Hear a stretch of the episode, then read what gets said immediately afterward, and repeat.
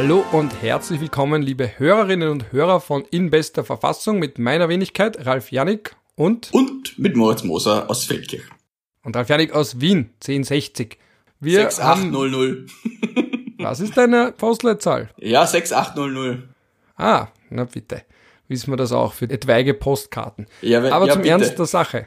Zum Ernst der Sache, wir sind ja jetzt mittlerweile fast schon sowas geworden wie eine Art Corona-Update mit dem einzigen Unterschied, dass wir jetzt nicht mehr, also dass wir natürlich uns nicht virologisch, epidemiologisch äußern, sondern wir äußern uns über die mittlerweile doch sehr oft kommenden Verschärfungen, Nachbesserungen rund um Ausgangsbeschränkungen, Untersagen vom Betreten von dort und da, Zuschließen von Geschäften, Zuschließen von Gastgewerben und so weiter und so fort. Und seitdem wir das letzte Mal gesprochen haben, ist ja wieder was Neues gekommen, nämlich eine neue Verordnung, die jetzt wiederum heißt Notmaßnahmenverordnung. Also man kann ja ein bisschen auch an dem Text von den Verordnungen oder dem Titel von Verordnungen auch schon ablesen, die Lage und den Verlauf der Lage. Also ich glaube, womit haben wir begonnen? Was war die erste nochmal? Was war der Name? Ja, ich war mir eben nicht sicher. Es ist was die erste die Covid-19-Verordnung, dann war, glaube ich, die ähm, Lockerungsverordnung, dann die Maßnahmenverordnung, dann die äh, ähm, Schutzmaßnahmenverordnung jetzt sind wir bei der Notmaßnahmenverordnung. Also das,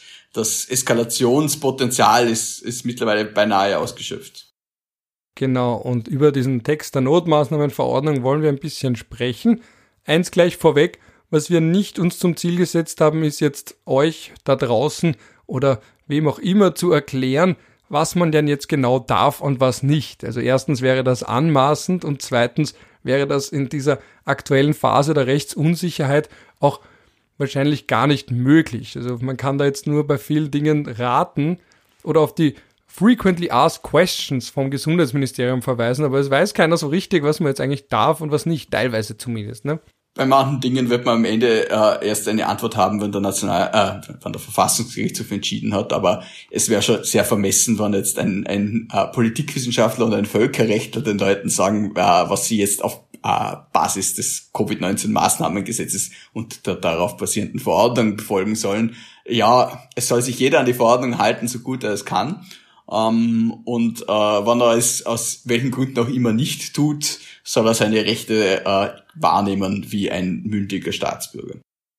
Ganz genau. Also das ist jetzt kein großer Expertentalk, sondern es ist mehr Stettler und Waldorf, die sich ein bisschen unterhalten und vielleicht auch so manche Fragen sich selbst stellen, die ihr euch auch gestellt habt, beziehungsweise die wir gestellt bekommen haben. Eben man kennt das ja, wenn man in dem Fach sich irgendwie versucht auszukennen zumindest. Man kriegt dann immer wieder Fragen gestellt, du kann ich jetzt vielleicht doch mit meinem kleinen Sohn irgendwo mir einen Fußball draußen zupassen oder kann ich mit meinen Freunden gemeinsam eine Laufrunde starten oder Outdoor-Fitness machen und ja, so weiter oder und so also fort. Eine sehr konkrete Frage, die ich bekommen habe auf Twitter. Ähm, wie ist es mit, mit ähm, äh, freiwilligen Tätigkeiten, wie zum Beispiel Ehrenamt, äh, viele Rotkreuzhelfer und so weiter sind ja ehrenamtlich tätig. Ist das jetzt ein Beruf im Sinne der Verordnung? Darf ich da überhaupt rausgehen?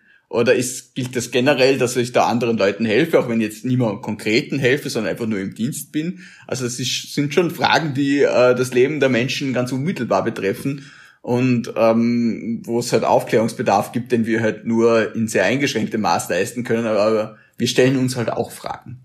Aber diese Frage interessanterweise, die steht auch in den FAQs vom Gesundheitsministerium. Können Freiwillige den Bereitschaftsdienst im Rahmen von Blaulichtorganisationen verbringen, also außerhalb ihres eigenen privaten Wohnbereichs, zum Beispiel in Gruppen oder Aufenthaltsräumen der Rettung oder Feuerwehr? Ja, da dies zum beruflichen Zweck geschieht. Also das Thema ist zumindest am Rande angestriffen worden vom Gesundheitsministerium selbst. Es hat auch jemand dann äh, im Zuge dieses Diskurses erwähnt, dass ähm, der Gesetzgeber beziehungsweise dann der Verordnungsgeber auch ähm, wollte, dass der Begriff des Beruflichen äh, da sehr weit ausgelegt wird.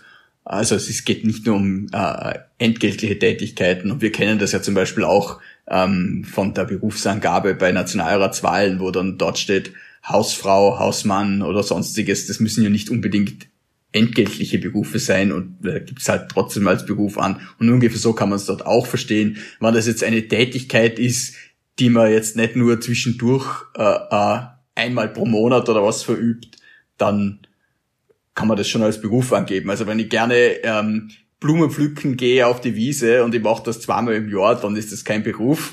Aber wenn ich äh, mit dem Bauer vereinbart habe, ich kann bei ihm da regelmäßig Blumen pflücken und die Blumen gehen an einen Floristen und damit verdiene ich zwar nichts, aber der Florist ist mit mir verwandt, dann kann man das durchaus als Beruf sehen. Da wäre ich mir jetzt gar nicht mehr so sicher, weil wenn man Ja, doch. Also wann, wann, wann der Rettungsdienst ein Beruf ist, dann ist das auch ein Beruf. Es dient zwar nicht dem eigenen ökonomischen Fortkommen, aber doch dem von anderen. Also wann, wann ihr einen dermaßen weit reichenden Berufsbegriff habe, dann würde das auch einordnen. Ich würde sagen, äh, es ist schon eine, eine, eine regelmäßige konsumierende Tätigkeit, die äh, irgendeinem sozialen oder ökonomischen Ziel dient. Na gut.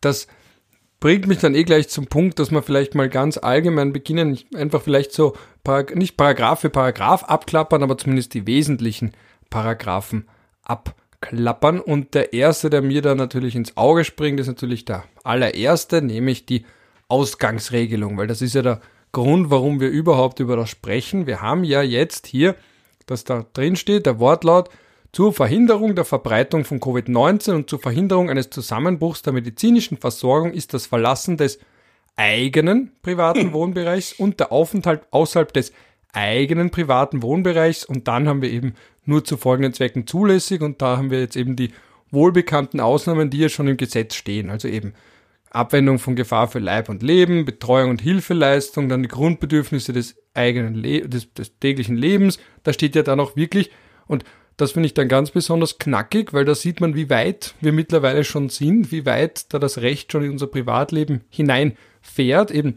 der Kontakt mit nicht im gemeinsamen Haushalt lebendem Lebenspartner, dann einzelnen engsten Angehörigen. Und das ist dann ganz besonders interessant, dieses CC, einzelnen wichtigen Bezugspersonen, mit denen in der Regel mehrmals wöchentlich Kontakt gepflegt wird. Also da haben wir jetzt auch, was wir schon eingangs erwähnt haben, zu sagen mit Berufen, auch da haben wir dann diesen Versuch des Verordnungsgebers, also in irgendeiner Form das private und soziale Leben so zu umschreiben, dass es einerseits nicht dazu führt, dass die Leute sich ständig treffen, aber andererseits auch nicht dazu führt, dass alle sozial komplett äh, vereinsamen.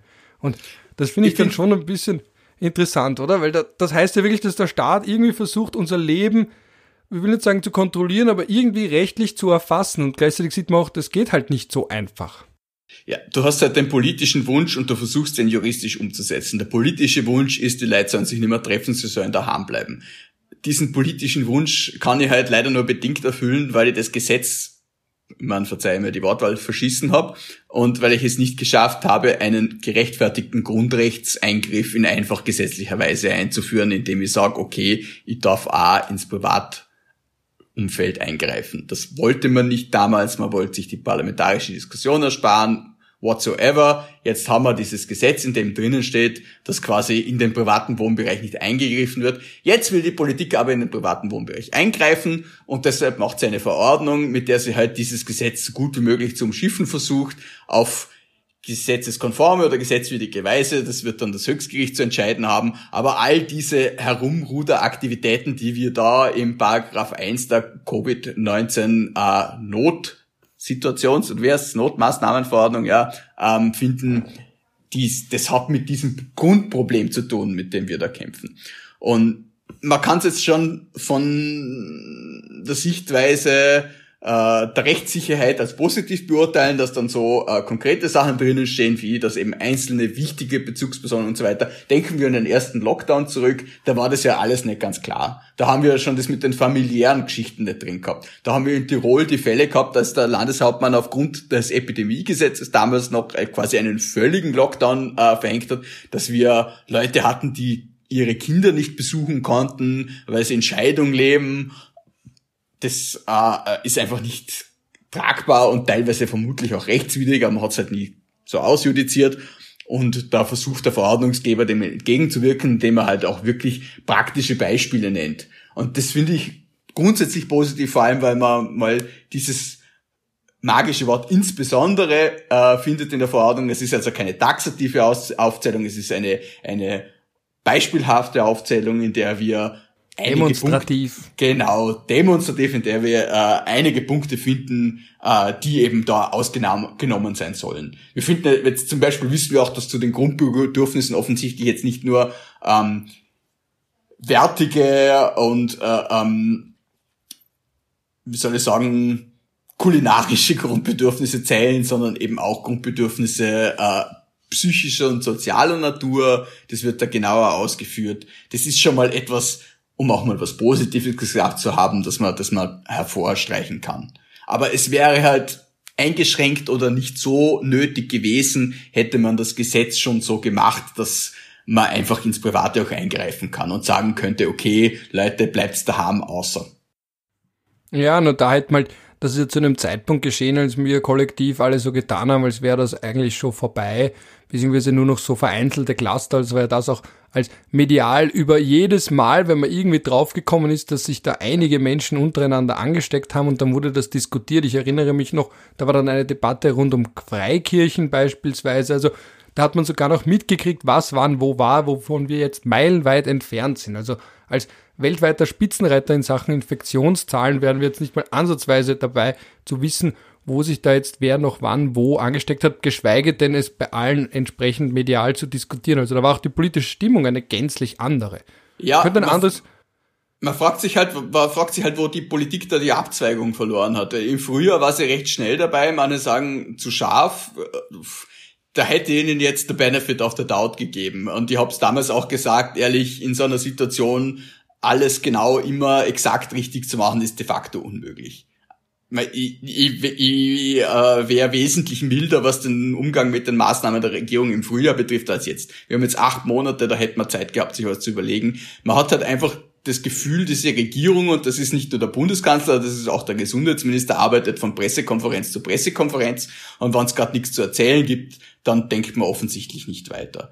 Und äh, wir hatten im August die steigenden Zahlen. Ich kann mich erinnern, äh, ich habe ja damals geheiratet, du warst ja auch dabei. Und da haben wir, glaube ich, so 3500 ähm, Infektionen gehabt, aber österreichweit äh, aktive. Und ähm, da haben mir dann die Leute geschrieben, ja, wir wissen nicht, ob wir kommen können und ich war niemandem böse, weil ich gesagt habe, ja, ich verstehe das auch, wir haben da Abstände eingehalten und so weiter und so fort. Das war alles in Ordnung, aber das sind jetzt mit, wir haben da österreichweit Infektionszahlen gehabt, die wir jetzt quasi täglich dazu kriegen. Das waren ganz andere Dimensionen. Und dass irgendwie auf dem Weg dorthin die Bundesregierung nicht mal gesagt hat, okay, na, äh, lassen wir es bleiben oder wir, wir müssen jetzt wieder, das wollte man nicht, weil es halt europaweit wer an, anders gelaufen ist und auch weltweit anders gelaufen ist, aber ich glaube, die Leute haben halt einfach nicht gecheckt, dass das eine Konsequenz ihres Handelns war. Weil dadurch, dass wir im Frühjahr einfach sehr schnell dabei waren mit diesem Lockdown und sehr weit runtergekommen sind, sind wir jetzt halt auch sehr schnell äh, dabei gewesen mit dieser zweiten Welle. Und äh, dass wir dann halt auch wieder früher reagieren hätten müssen, um die niederzuhalten, dazu war halt einfach auch die Konsequenz nicht da, beziehungsweise hat man vielleicht auch das Gefühl gehabt, dass man das nicht so gut verkaufen kann, weil mir jetzt hinzustellen und zu sagen, ja, äh, alle Länder um Österreich herum machen das nicht, aber wir machen jetzt einen Lockdown, weil wir haben sehr stark äh, steigende Zahlen. Da hätten die Leute sich auch gefragt, ja, warum machen wir das jetzt und bla bla bla. Und jetzt sind wir halt in einer Situation, wo die, die Intensivstationen relativ ausgelastet sind und wo wir, wie du sagst, weltweit in, in der Spitzenliga sind, was Neuinfektionen betrifft, wo wir auch die USA also jetzt verhältnismäßig überholt haben. Und da kommt man jetzt plötzlich drauf, okay, wir haben irgendwas verschlafen, ohne irgendwelche Entschuldigungen, sondern einfach so, ja, jetzt vor zehn Tagen eh schon viel zu spät, macht man die erste Verordnung, dann redet der Minister schon tagelang darüber, ja, wir müssen jetzt, wir müssen jetzt schärfer sein, wir müssen jetzt auf jeden Fall noch mehr machen. Und dann sagt er so, ja, ich habe immer gesagt, äh, äh, äh, ich werde erst nach zehn Tagen evaluieren, wobei er schon über Tage hinweg in den Medien evaluiert hat und dann evaluiert er nach zehn Tagen, okay, von mir aus, und dann sagt er, ja, na, wir müssen was Strengeres machen, was eh schon jeder geahnt und gewusst hat. Aber irgendwie bis zu diesem soften Lockdown hat man das irgendwie völlig verpennt. Und da sagt jetzt der Gesundheitsminister, die Länder sind schuld, weil sie nicht mehr gemacht haben. Ja, man hat mir die Möglichkeit eingeräumt mit dem, mit der Verordnung, dass auch die Landeshauptleute was machen können, aber die wollen sich natürlich auch keinen Haxen ausreißen. Tatsache ist, der Gesundheitsminister hätte trotzdem immer noch strenge Maßnahmen verordnen können, ähm, aber er hat es halt nicht getan. Ja, und der andere Punkt ist, es ist natürlich auch ein gewisser demokratischer Reifetest, zu sagen, wie langfristig, man wirft ja Demokratien oft vor, dass sie sehr stark im Moment sind und eben oder maximal denken in kurzen Regierungsperioden und sogar dann am Ende, gegen Ende der Regierungsperiode schon an die neuen Wahlen denken. Jetzt im Sommer war ja dann das ganz große Thema schon die Wien-Wahl, die wurde ja dann auch entsprechend politisch teilweise instrumentalisiert, beziehungsweise das Virus instrumentalisiert mit wer bietet wem wann Hilfe an, wer schlägt welche Hilfe aus, eben Wien gegen Bund, dieses absurde Match, ja, also dass die einen die Hilfe anbieten und sagen, ja, die wollen es ja nicht von uns, die Wiener, und denen ist das schon vollkommen außer, außer Kontrolle geraten. Die Wiener wiederum dann demonstrativ sagen, wir brauchen da jetzt nicht den Innenminister. Also das war ja dann auch im Nachhinein, wenn man das aus heutiger Sicht sieht, natürlich beim ersten Mal eine Tragödie, beim zweiten Mal dann schon eine Farce und da war aber alles irgendwie gefühlt trotzdem noch nicht so ernst. Und irgendwann ist dann der Punkt, wo sich denkt, okay, warum schafft es unser politisches System nicht, auch ein bisschen langfristiger zu denken? Also diese Zeitpräferenzrate, die man selber auch, die sich bei einem selbst vielleicht auch durchschlägt, wenn man eben an unmittelbare Befriedigung denkt und die gesellschaftlich da ist wahrscheinlich, weil das ist ja der Grund, warum vielleicht die Leute so viel Essen konsumieren oder Dinge, die sie gleich haben können und nicht ein Leben lang sparen auf was Großes. Und ein bisschen sehe ich das, was man im Kleinen beobachtet, vielleicht auch bei unserer Generation, ist natürlich alles höchst subjektiv, sieht man dann auch auf Ebene der Regierung zu sagen, gut, man denkt da in kurzen Abständen, in Pressekonferenzen, aber jetzt nicht so langfristig, dass man sagt, im Sommer, jetzt haben wir eine Verschnaufpause, tief durchatmen und schauen wir, dass wir da irgendwie es schaffen, einen Schulbetrieb im Sommer, im, Herbst dann hinzukriegen. Schaffen wir, dass wir es, schauen wir, dass wir es irgendwie schaffen, einen Notfallplan zu haben, dass man fixe Kennzahlen hat, auf die sich auch alle einigen können, damit man nicht dann jedes Mal neu ausverhandeln kann. Ein bisschen habe ich ja daran geglaubt, weil es ja geheißen, Pläne in der Schublade. Und jetzt fragt man sich ein bisschen, jetzt wirkt doch erst wieder alles etwas ad hoc und die Pläne, entweder es gab sie nicht oder man konnte sie dann einfach nicht durchsetzen, weil jeder, jeder sagt, na, einschränken sollen sich dann doch die anderen. Und da muss man halt, das ist jetzt ein bisschen die Debatte, die wir auch gerade beobachten, wer, wer ist schuld? Ja, ist die Bevölkerung schuld oder die Regierung schuld? Na, es sind beide. Ja, es sind sowohl die Leute schuld, die zum Humanik gehen, wenn es einen Rausverkauf gibt am letzten Lockdown, Tag vom Lock, vor dem Lockdown, aber genauso die Regierung, die den ankündigt bzw. Gerüchte durchsickern lässt, dass dann die Leute darauf reagieren, indem sie sagen, na gut, einmal noch shoppen oder eben einmal noch konsumieren, einmal noch was trinken, das ist jetzt nicht so überraschend oder sollte es eigentlich nicht sein. Du, ich sag, ähm, aus politikwissenschaftlicher Sicht wissen wir, dass Menschen relativ kurzfristig und relativ inkonsistent denken. Sprich, es geht darum, Emotionen zu erzeugen und diese Emotionen fließen in ein langfristiges Stimmungsbild in der Bevölkerung ein. Deshalb spielt die Politik auf Emotionen. Und deshalb kommt dem Großteil der Bevölkerung kommt es auch nicht inkonsistent vor, wenn jetzt der Innenminister äh, Wien angreift und sagt, wir müssen da Wellenbrecher machen und Wien hat ein Problem und bla bla bla. Und ein paar Monate später, wenn Oberösterreich implodiert und keine Intensivbetten mehr offen hat, weil der Landeshauptmann auf die falsche Beraterin gehört hat, dann vergisst es der Innenminister völlig. Das fällt den Leuten einfach nicht auf. Das ist auch kalkuliert so, deshalb agiert die Politik auch so.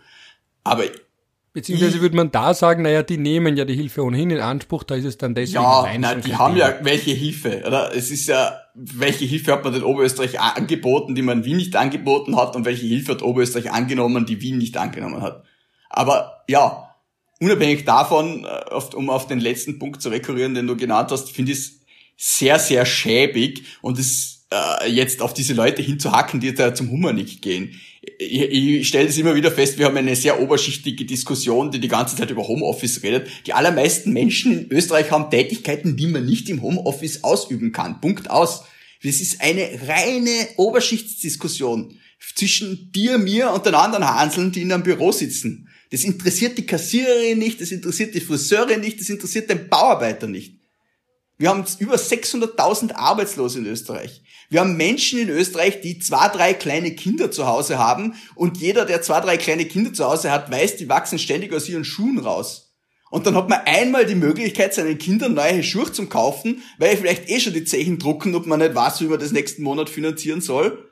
Und dann geht man zum Humanik, weil es das Angebot gibt. Und am nächsten Tag kommt irgendein Politikwissenschaftsstudent auf Twitter und sagt, na, das ist ja unverantwortlich, was für Schweine, die stellen sich alle beim Humanik an. Ja, eh aber der ist halt nicht in der Situation, dass er vielleicht nicht weiß, wie er am Abend in der Nachtapotheke noch das fiebersenkende Medikament für sein Kind kaufen soll, wenn er gerade auf 55 Prozent von seinem Netto-Letztgehalt ist oder Brutto-Letztgehalt, weil er gerade in Arbeitslosigkeit ist. Weil der Arbeitgeber beim zweiten Lockdown gesagt hat, na, Kurzarbeit gebe ich mir nicht mehr, weil ich weiß nicht, wie lange das dauert. Das sind alles Lebenssituationen, in die du und ich hoffentlich nie kommen, aber in die sich viele Leute offensichtlich auch nicht hineinversetzen können. Und dann kommt halt irgendwer daher, wo der Papa schon Doktor war und der Opa schon Doktor war, aber dann ist man halt irgendein Vorstaatsintellektueller und ein möchtegern Linker, der die ganze Zeit die Menschen versteht, oder auch ein möchtegern Neoliberaler, ich will da keine Weltanschauung ausnehmen aus diesem Problem, aber die erzählen einem ständig, na, wie, wie moralisch unverantwortlich das doch von diesen Menschen ist, die jetzt vielleicht einmal ihren Kindern neue Schuhe gekauft haben. Da habe ich halt auch wenig Verständnis dafür. Und gleichzeitig habe ich auch wenig Verständnis dafür, von den Unternehmen irgendeine Form von äh, moralischer Selbstwahrnehmung zu verlangen. Das sind Unternehmen, das sind ökonomische Raubtiere. Die leben in dem Umfeld, das der Staat ihnen gewährt. No, no, nicht. Da kann man jetzt drüber streiten, mehr oder weniger. Das ist eine weltanschauliche Sache. Aber wenn der Staat ihnen sagt, ihr dürft das machen, kann ich dem Unternehmen keinen Vorwurf machen. Dann kann ich dem Staat einen Vorwurf machen, weil der hat es ja zugelassen. Und da sind wir wieder bei den Politikern, die offensichtlich nicht in der Lage sind, sich vorzustellen, dass wenn ich eine Woche lang darüber rede, dass jetzt bald der nächste Lockdown kommt und dann mache ich es bekannt und dann wundere mich, dass die Leute einkaufen gehen. Weil dann geht vielleicht noch wer in den Baumarkt und kauft sich was zum Basteln, weil er jetzt zwei Wochen daheim sitzt und sonst nicht weiß, was er tun soll, bevor ihm der Decke am Schädel fällt. Und dann gehe ich vielleicht noch in den Supermarkt und kaufe was für meine Familie, damit meine Kinder sich beschäftigen können, während sie aus der Schule geschmissen werden, obwohl wir eh nur 40 positive Fälle auf 10.000 Google-Tests hatten. Ja, aber dann, wer ist dann schuld? Der Wähler. Weil die Politik ist natürlich nicht schuld, das könnte ja die nächste Pressekonferenz gefährden. Gut, da bräuchte man auch eine soziodemografische Studie. Das wäre eigentlich ganz interessant zu sehen, okay, welche Motivationen liegen dahinter, knapp vorm Lockdown noch einmal einen Verkauf zu machen und wie sind die unterschiedlichen gestaffelt. Ja, weil natürlich gibt es wahrscheinlich die unterschiedlichsten dabei. Und bei den Unternehmen, gut, da denke ich mir wiederum, da muss ich denken, völkerrechtlich an die Ruggie Principles, die ja auch sagen, dass Unternehmen mittelbar an Menschenrechte gebunden sind oder zumindest über, also eben über den Umweg der jeweiligen Staaten und auch ihren Mitarbeitern gegenüber eine gewisse Verantwortung haben, zu sagen, gut, sie wollen, sollten jetzt nicht unbedingt ihre Mitarbeiter aussetzen einem erhöhten Infektionsrisiko. Aber wie du sagst, man kann sich dann natürlich immer abputzen oder man kann genauso gut sagen, naja, es war ja nicht verboten. Also die Möbelhäuser, die ja auch mit solchen Aktionen gelockt haben am letzten Samstag vor dem großen Lockdown, haben ja auch dann argumentiert, naja, wir sind ja jetzt keine Veranstaltungen. Also dieser groß angekündigte Räumungsverkauf, vielleicht gibt es ja noch irgendwie ein paar Würsteln dazu oder es gibt dann Vielleicht Live-Musik, weiß ich nicht, glaube ich nicht. Aber wenn man das so aufzäunt, dann kann man immer noch sagen, man ist ja nicht im Begriff der Veranstaltung und deswegen gilt das alles nicht. Und wenn die Politik es nicht schafft, derartige Ereignisse vorzusehen, dann nützt man einfach den gegebenen Rechtsrahmen aus.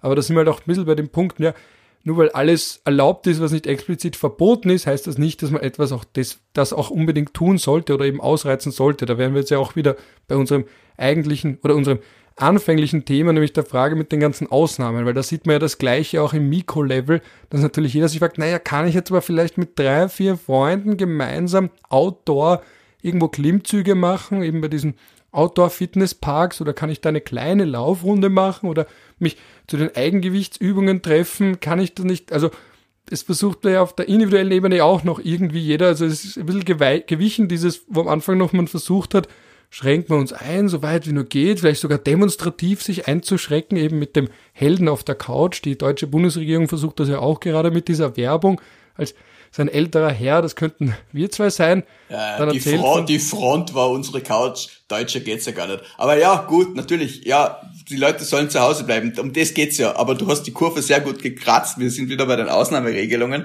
und das sind halt wieder sehr viele.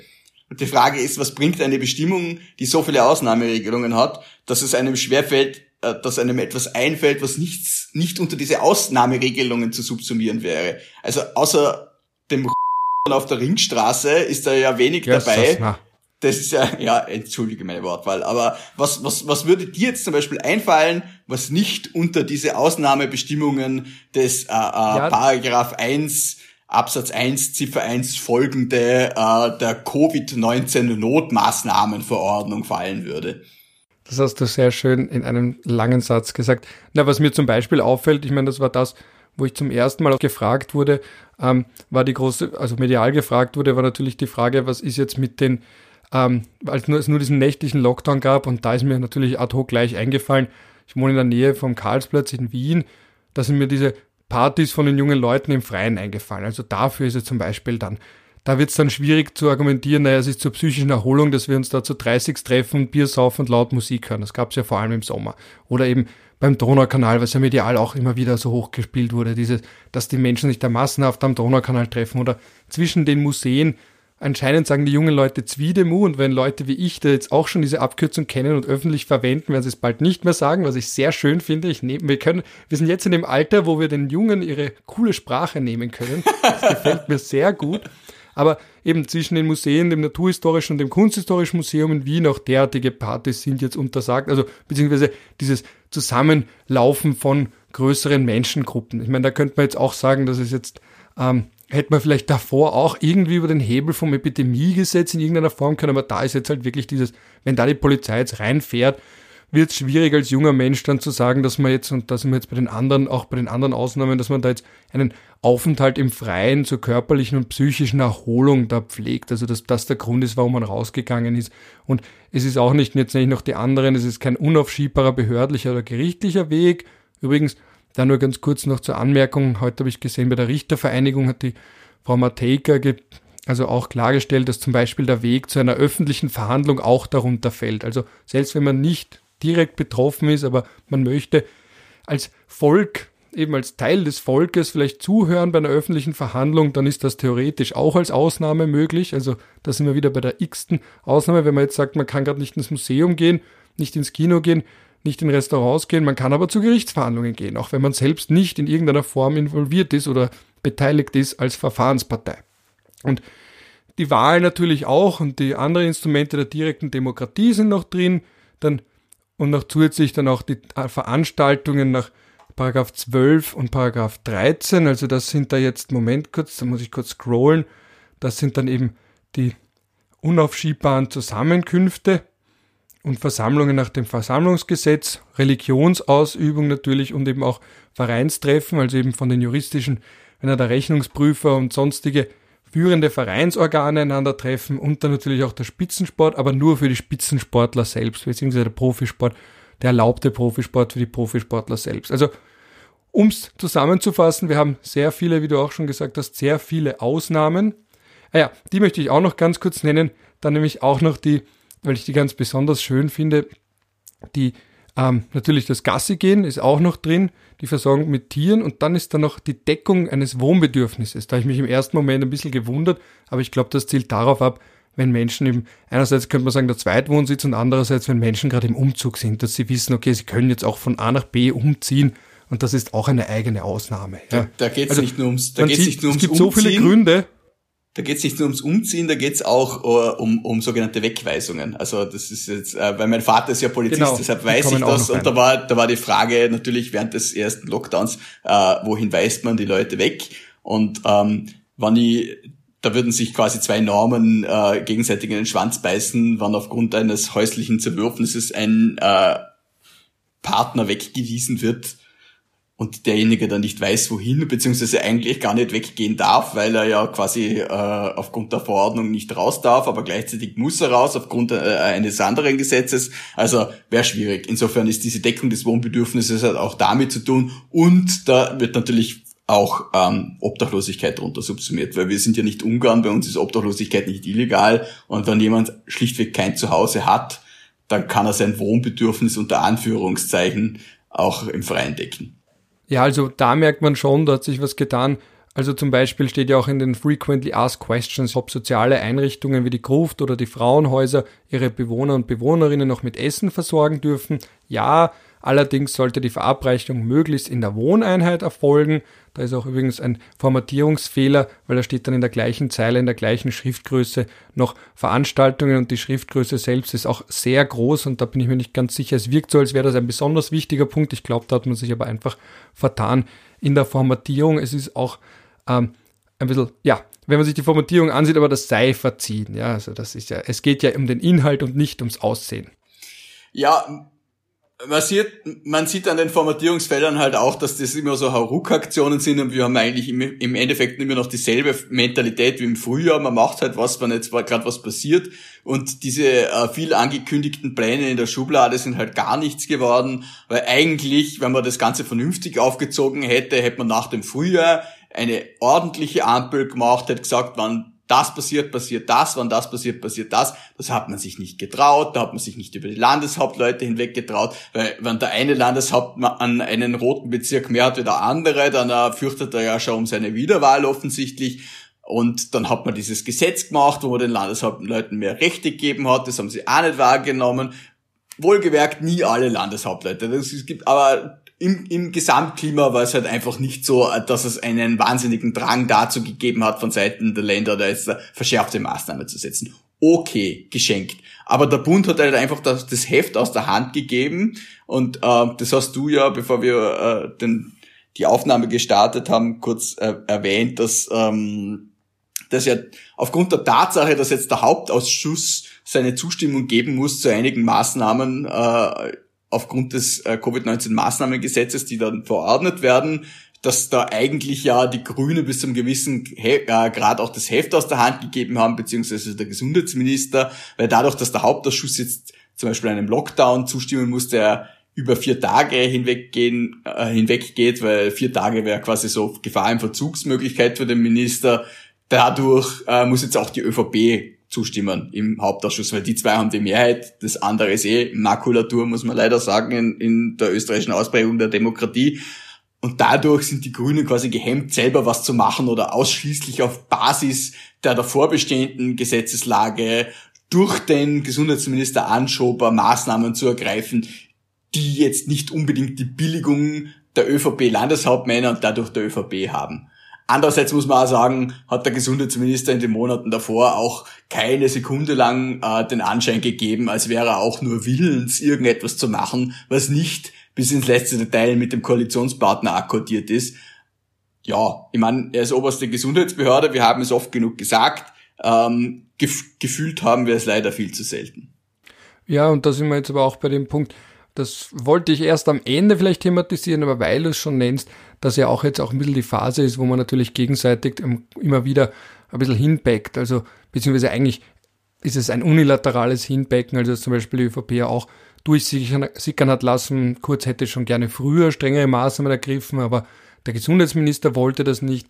Dann hat man ihn angesprochen auf Ö1 darauf, wo er dann wiederum gemeint hat, ähm, jetzt ist nicht die Zeit für gegenseitige Anschuldigungen, also eben zu versuchen, nicht auf das einzusteigen. Also da merkt man dann schon auch, dass da die, wie soll ich sagen, ein bisschen die, die ÖVP nützt ihre Position, nützt das auch recht geschickt und die Grünen sind halt die, die sagen, okay, wir steigen da jetzt einfach nicht darauf ein. Das ist ganz interessant, auch kommunikativ innerhalb der Regierung zu beobachten. Also dass der Koalitionsfriede demonstrativ vor allem von den Grünen nach außen auch gewahrt wird, weil ich hätte jetzt nie, noch nicht viel mitbekommen, dass sie auch ab und zu mal versuchen, so ein bisschen zumindest so anzudeuten, dass sie etwas anders sehen würden. Also vereinzelt wahrscheinlich schon, aber es ist zumindest in der Wahrnehmung nicht allzu häufig passiert. Einerseits geben die Grünen sehr oft ihren Sanctus dazu, andererseits ist man natürlich auch, und äh, man muss ja den eigenen Bias kennen, in der linksmedialen Blase vielleicht etwas äh, versucht, grundsätzlich der ÖVP die Schuld an allem zu geben und das ist es halt auch nicht. Und wenn die ÖVP sagt, sie hätte gern früher schärfere Maßnahmen ergriffen, dann glaube ich, dass der ÖVP durchaus, vor allem der Bundes-ÖVP, ich kann mir schon vorstellen, dass der Bundeskanzler dahinter gewesen wäre, einige Dinge äh, früher und schärfer anzusetzen. Und ich glaube auch durchaus, dass der Gesundheitsminister Rudolf Anschober da teilweise der Bremsklotz war.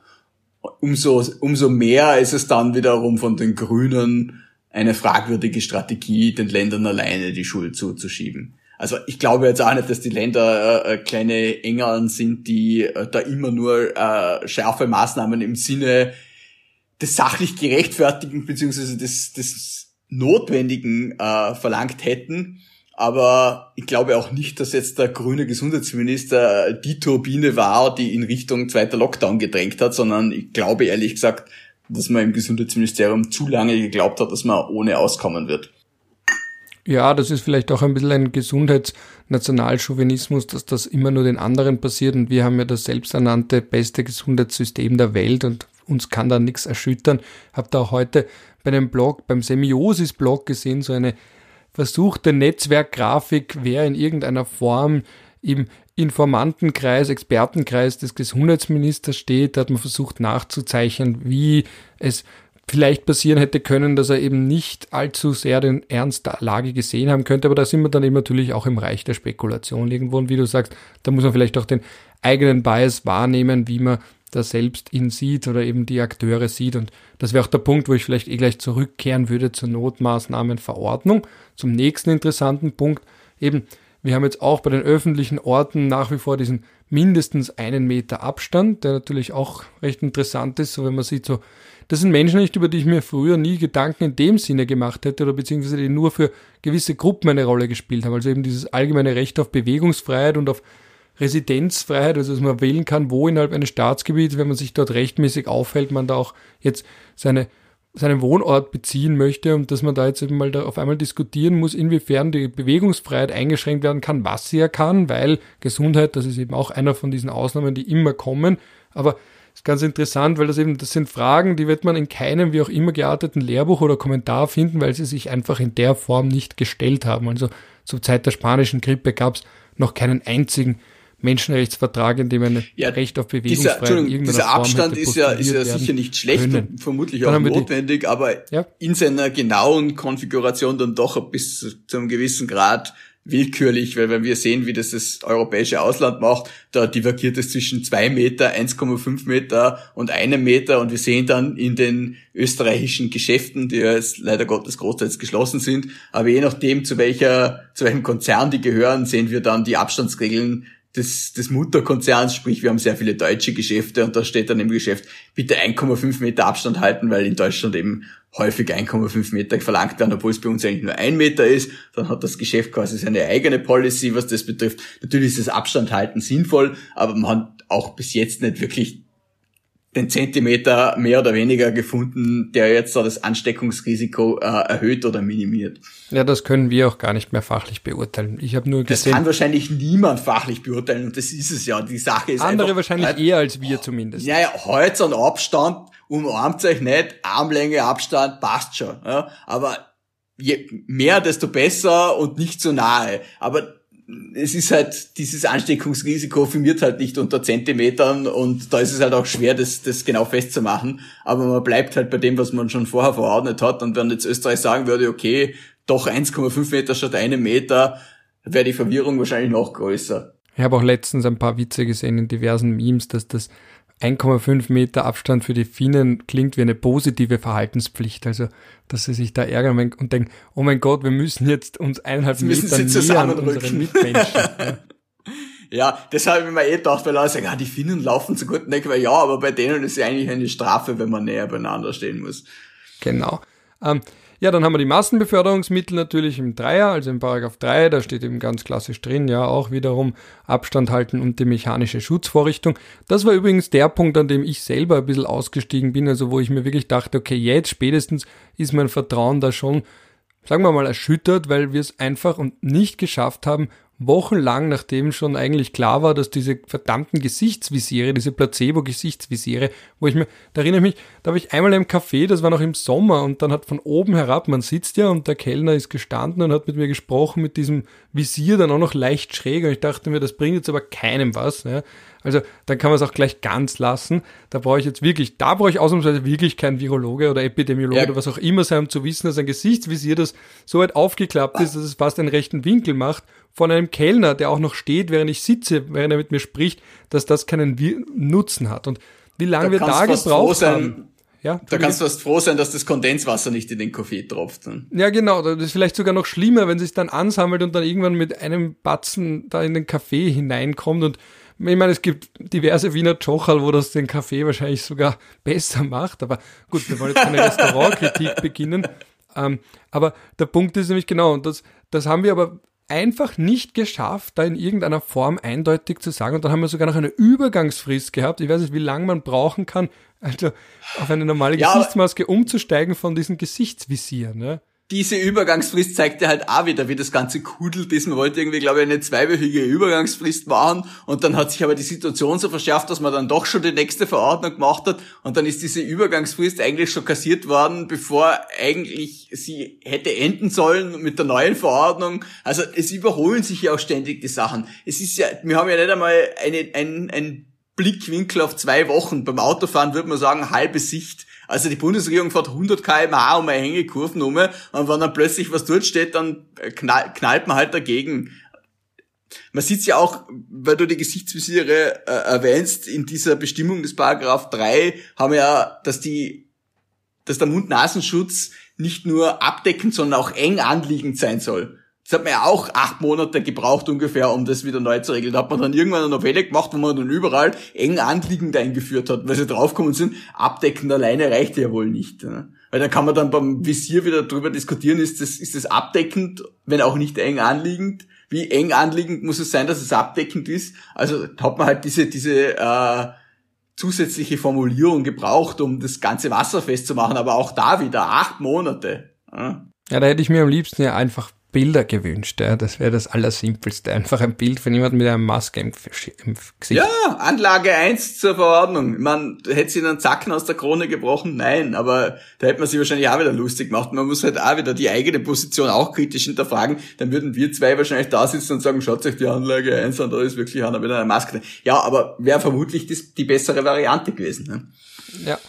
Dann als nächstes haben wir die Fahrgemeinschaften. Das ist uns aber schon mittlerweile altbekannt, eben, dass die gemeinsame Nutzung von Kfz durch Personen, nicht im gemeinsamen Haushalt leben, also wirklich diese, da gab es ja auch damals diese Fälle, wo eben gesprochen wurde, da wurde gesprochen, oh mein Gott, ist da jetzt irgendjemand, also so eine Fahrgemeinschaft von der Föst, glaube ich, wo man dann irgendwie behauptet hat, die wurden ganz hoch bestraft und dann ist irgendwie, kann mich auch erinnern, hat mich jemand von der Presse, von der oberösterreichischen Polizei angerufen und gesagt, sie haben echt versucht zu finden, wer das ist und dann haben sie eben gesagt, das ist klassisches Fake News.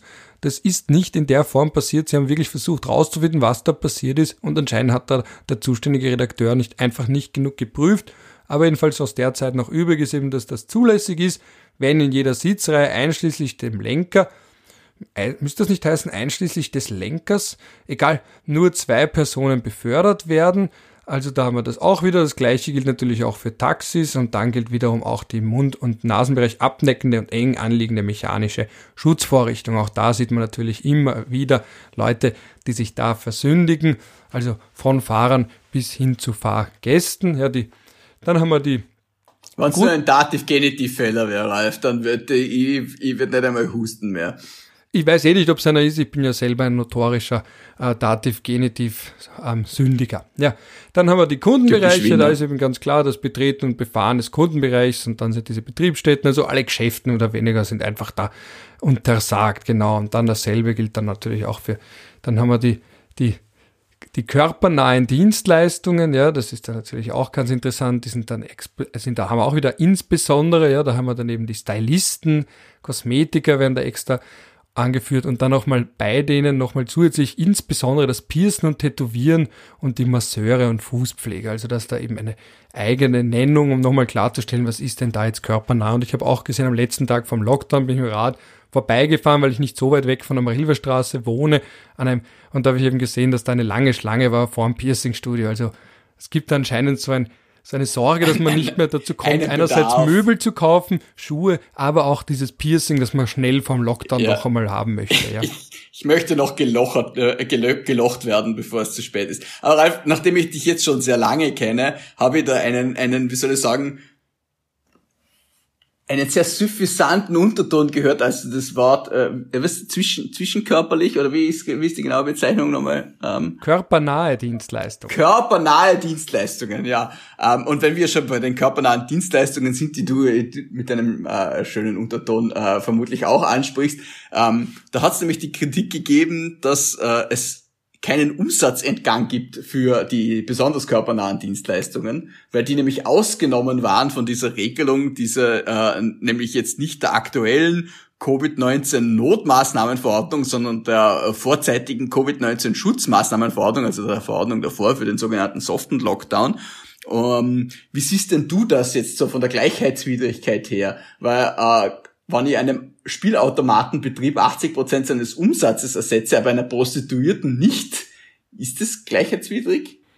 Ja, ist das na, da muss ich gleich dran denken an die damalige Pflichtübung noch im Anfänger, also die Anfängerpflichtübung und da war eben das, da hat, ich weiß leider nicht mehr wer das war, ich glaube es war der Professor Spitze, der irgendwann gesagt hat, ja, jedes Mal kommt ein Student, eine Studentin und sagt gleich mal so als Antwort auf alle Fragen, so wie 42 Gleichheitssatz. Ja.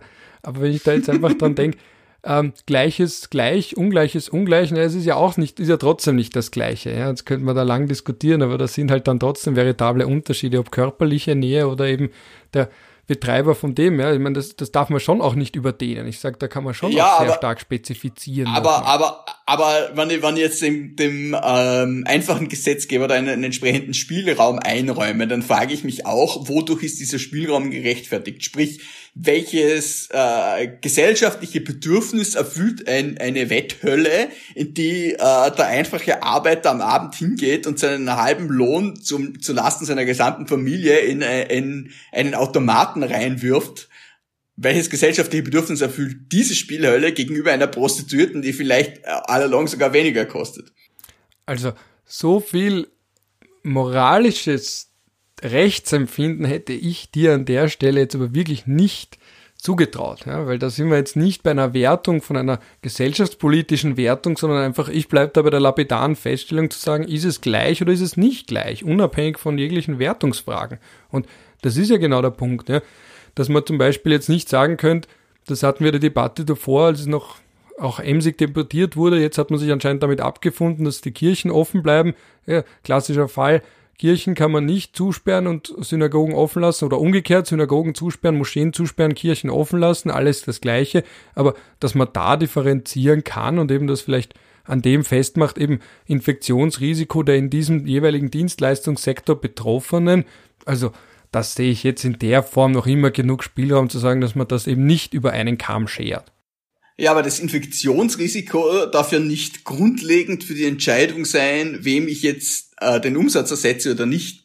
Weil dann hätte ich eigentlich bei den Zahntechnikern vermutlich einen ähnlichen äh, Grund, ihnen den Umsatz nicht zu ersetzen. Man sagt, na, bei den Zahntechnikern, die schauen wir den Leuten ins Gesicht eine, da ist ja der, der, die Infektionswahrscheinlichkeit mindestens genauso, wobei die haben wir offen, weil das sind Gesundheitsberufe, aber äh, Masseure zum Beispiel, sagen wir mal Masseure. Masseure kriegen den Umsatz ersetzt und Prostituierte nicht die haben wahrscheinlich einen da ziemlich dann interessant, weil da kann man ja, sagen, die haben einen ziemlich nahen, die haben einen, ja, die haben einen ziemlich nahen Kundenkontakt beide. Und man muss auch sagen, die Prostituierten sind ja welche von den wenigen, wenn nicht die einzigen, die da ausgenommen sind von diesen ganzen Geschichten. Ich nehme die Gesamtwirtschaft äh, ähm, her und äh, ersetze deren Umsatz und bei den Prostituierten nicht.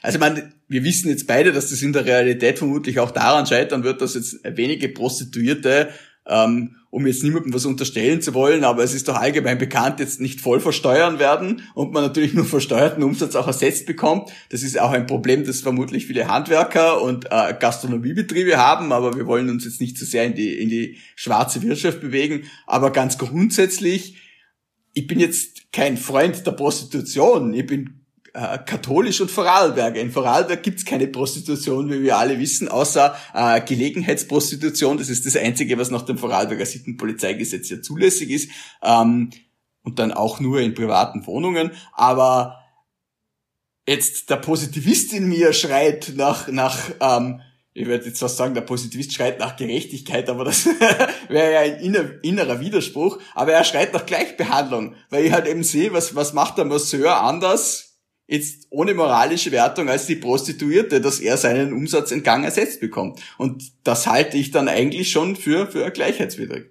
Aber ich zitiere da jetzt mal, ich bin ja auch ein Laie, ja, aber ich zitiere da jetzt einmal Kelsen, weil er gerade auf meinem Tisch liegt. Gerechtigkeit ist in erster Linie eine mögliche, aber nicht notwendige Eigenschaft einer gesellschaftlichen Ordnung. Das einmal nur ganz kurz vorweg, da steht nämlich ganz am Anfang von seinem kleinen Büchlein, wo sie auch einen Vortrag gegeben hat, was ist Gerechtigkeit? Das mal nur kurz vorweg. Aber du hast ganz recht. Ich habe da jetzt erst vor kurzem eine Borgenfolge geschaut, das ist der dritten Staffel, ich bin ein bisschen spät dran, wo es genau um das Thema geht. Ja, da ist das ganz zentrale Thema, inwiefern Sexarbeiterinnen bzw. Prostituierte schlechter behandelt werden, keine Rechte haben, auch nicht jetzt als klassische ähm, Selbstständige, inwiefern da noch Sonderregeln gelten. Ich glaube, da war eben der Punkt in der Folge, war irgendwas mit der, ähm, genau, sie durften, glaube ich, keine Empfangsdamen anstellen, weil dann ist es schon ein Bordell, irgendwie so hat man es thematisiert. Aber das wäre wirklich knackige Rechtsprechung. Ja? Also wenn da jemand Lust hat, das herauszufordern, fände, würde ich das begrüßen, allein deswegen, weil dann genau dieser Punkt kommt mit den Wertungsfragen und da steckt das Menschenbild dahinter, darin, da steckt dann die Moral darin, wie man auch wertet und war mir in der Form, muss ich auch dazu sagen, gar nicht bewusst, ja, dass man eine derartige Ausnahmeregelung vorgenommen hat. Aber ja, das ist genau dann wird es eben in irgendeiner Form, und das ist ja dann spätestens, wo selbst das nüchternste Recht und die nüchternste Rechtsordnung irgendwann einmal dann doch über Umwege, nämlich bei der Interpretation von Dingen wie dem Gleichheitssatz, dann doch Moral hineinlassen muss. Ja, aber, oder ich sehe, du hast noch was ja, ja, ich wollte gerade sagen, bevor wir jetzt weitergehen in der Verordnung, wollte ich noch auf etwas zurückkommen, das wir im Paragraph 1 meiner Meinung nach übersehen haben, beziehungsweise wir haben es eh schon mal thematisiert, aber man sollte es nicht vergessen, äh, nämlich der Begriff des eigenen privaten Wohnbereiches, der ja dann quasi wieder reingeschneit ist in diese Verordnung und der ja eigentlich im Gesetz nicht drinnen steht, weil das Gesetz ja nur vom privaten Wohnbereich spricht und die Verordnung konkretisiert das jetzt in einem Maße, dass man als gesetzeskonform oder gesetzwidrig je nach persönlichem Standpunkt. Äh, also du kommst vom Sprung, kann. wenn ich das richtig verstehe, sind deine Synapsen so geschalten gewesen, dass du über das Vorarlberger Landes ja, ja, Sittenpolizei, Sittenpolizeigesetz ist Landesgesetz. Sitt, äh, Sittenpolizei ist, ist Landeskompetenz. Ja, es ist, glaube ich, sogar Artikel 15 Materie, wenn ich es richtig im Kopf habe. Ja.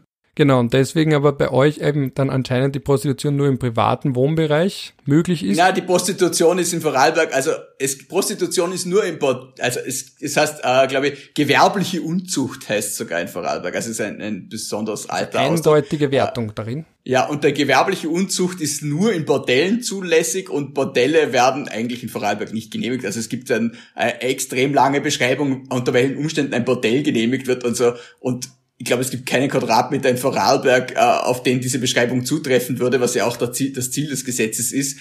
Ähm, aber der Begriff der gewerblichen Unzucht äh, beinhaltet eben auch, dass es gewerblich sein muss, sprich, dass man einen Lebensunterhalter äh, mitverdient. Und wenn jetzt jemand quasi ähm, äh, Werksvertragsprostituierte ist, dann äh, und halt einen Zuverdienst dadurch hat oder Werksvertragsprostituierter, es gibt ja auch männliche Sexarbeiter, das darf man auch nicht vergessen, dann ist es eigentlich vom Geltungsbereich des Sittenpolizeigesetzes eher in Vorarlberg nicht erfasst, sprich, dass äh, ähm, nebenerwerbliche Wohnungsprostitution sehr wohl zulässig wäre. Aber ja, das so viel zu diesem Exkurs.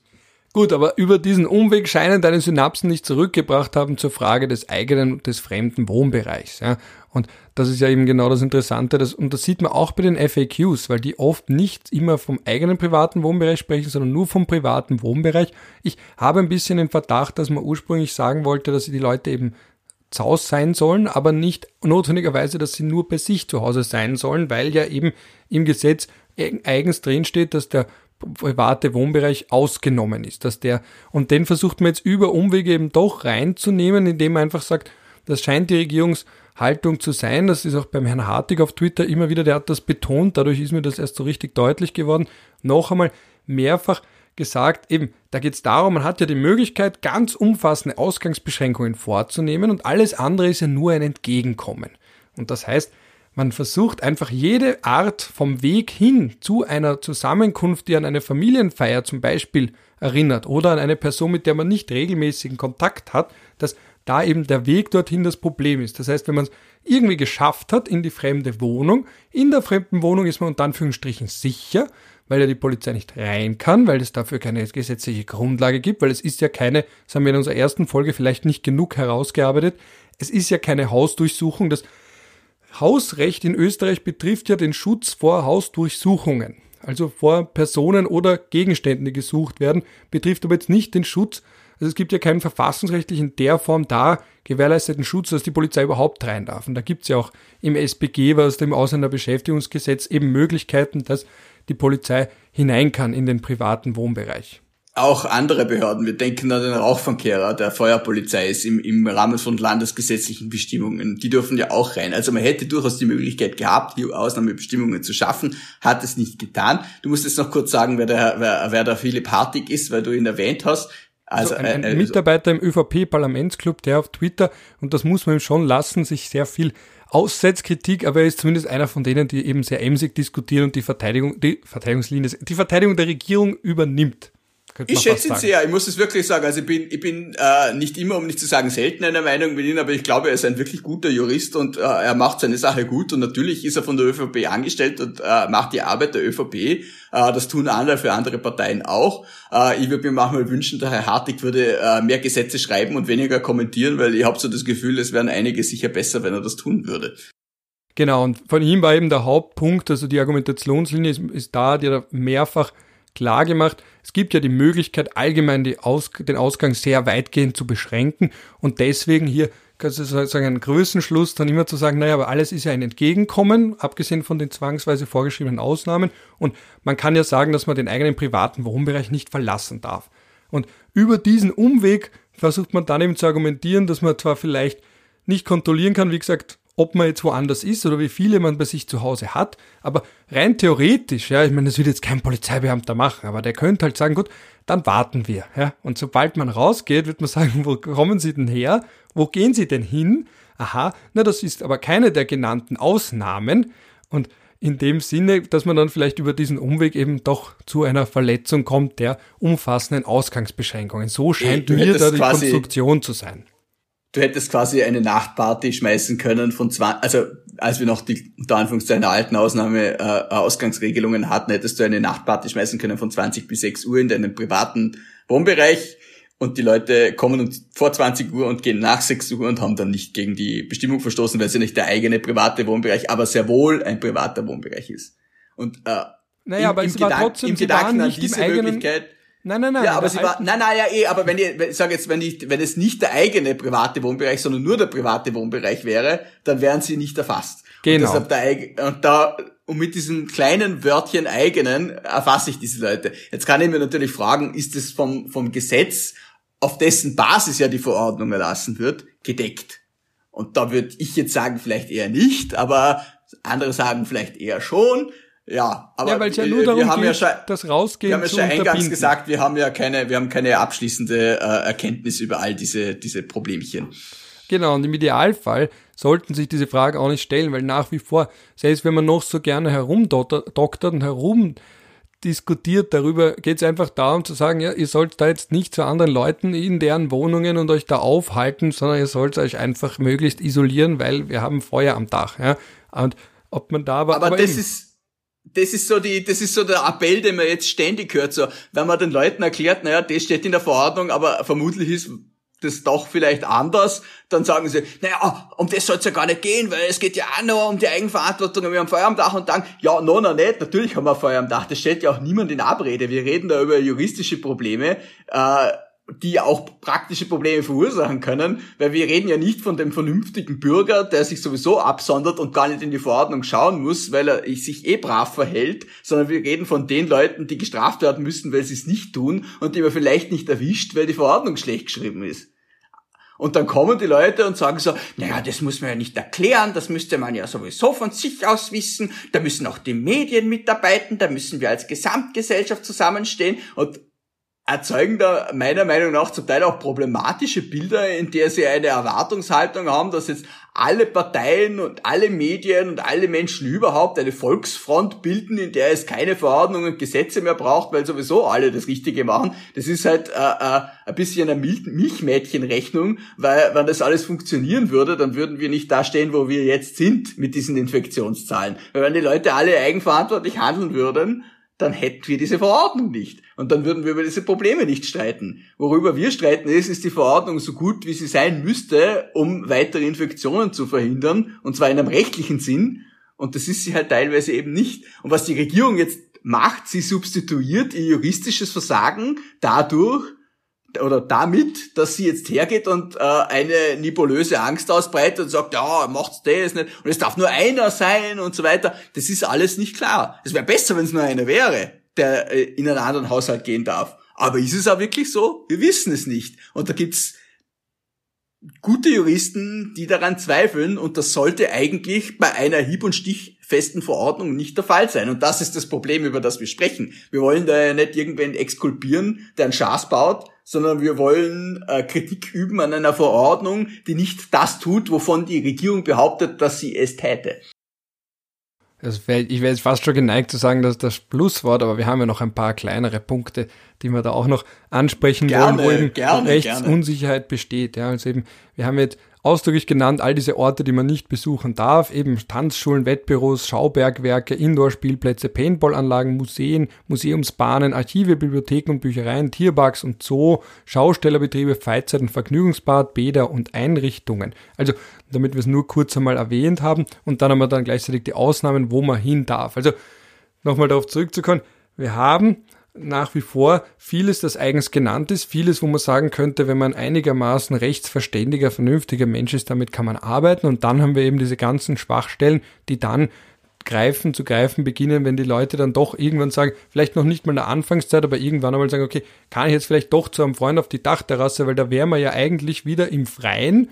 Und so gesehen können wir da ja auch einen Meter Abstand halten, aber gleichzeitig gibt es die Unterscheidung zwischen draußen und drinnen in der Form bei der Verordnung eh an kaum einer Stelle, also außer bei den öffentlichen Orten, da steht eben drin, drinnen muss man mindestens einen Meter ähm, Abstand halten plus Mund-Nasenschutz. Im Freien steht das nicht mit dem Mund-Nasenschutz. Also wir haben da zwar schon eine Differenzierung drin, aber gleichzeitig könnte man auch sagen, na gut, die, wenn man wenn wir schon sind bei Bobo-Problemen, könnte man ja auch sagen, oder eben bei Eliten-Problemen, was ist jetzt mit, ist der öffentliche Ort, eben die Gartenparty, wenn da die Leute eh brav Abstand halten würden. Das sind ja die Themen, wo es dann knackig wird. Wenn die Leute dann wirklich sagen, sie laden ihren Garten ein auf ihre Dachterrasse und dergleichen. Ja, jetzt nicht die kleine, stickige Wohnung oder sowas, die große Familienfeier dort als Infektionsbrandherd.